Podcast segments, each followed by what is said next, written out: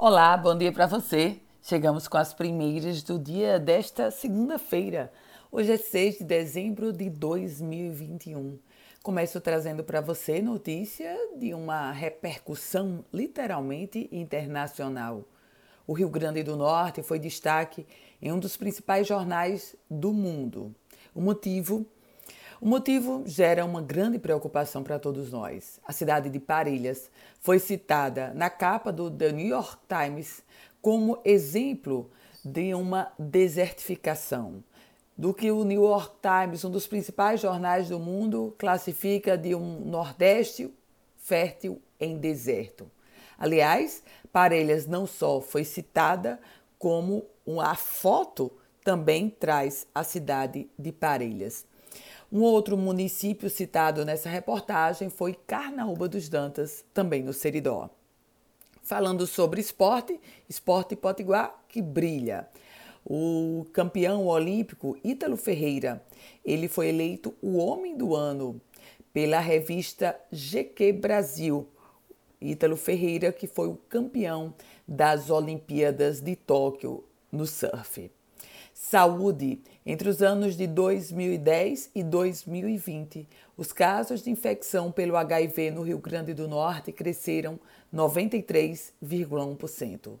Isso significa, minha gente, a ocorrência de 6.158 casos no período. Os dados foram revelados pela Secretaria Estadual de Saúde e compilados pelo Instituto Santos Dumont.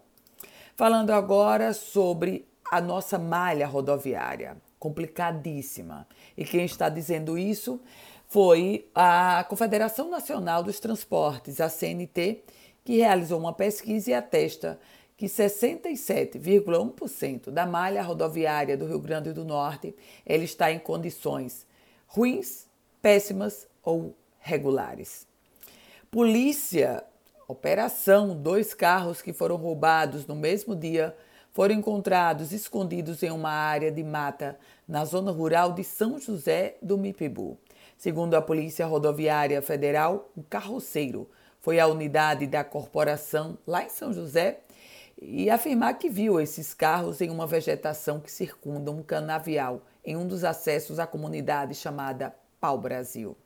Ainda nesse aspecto da polícia, lá nas redondezas de São José do Mipibu, um arrastão aconteceu na estrada que liga Lagoa de Boa Água à Lagoa do Bonfim, um dos pontos turísticos da região da Grande Natal. Esse arrastão aconteceu ontem, não há informações sobre os bandidos, ninguém ficou ferido. Comitê Científico em recomendação. O Comitê Científico do Consórcio Nordeste, que reúne os nove estados da região, divulgou uma recomendação para a proibição de festas de Réveillon e de Carnaval em, todas, em todos os municípios do Nordeste.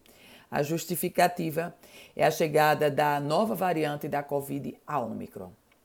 Com as primeiras do dia, Ana Ruth Dantas. A você, um ótimo dia e lembre-se, se quiser receber um boletim semelhante a esse diariamente, basta você enviar uma mensagem para o meu WhatsApp no 98716 8787. Uma excelente semana para você.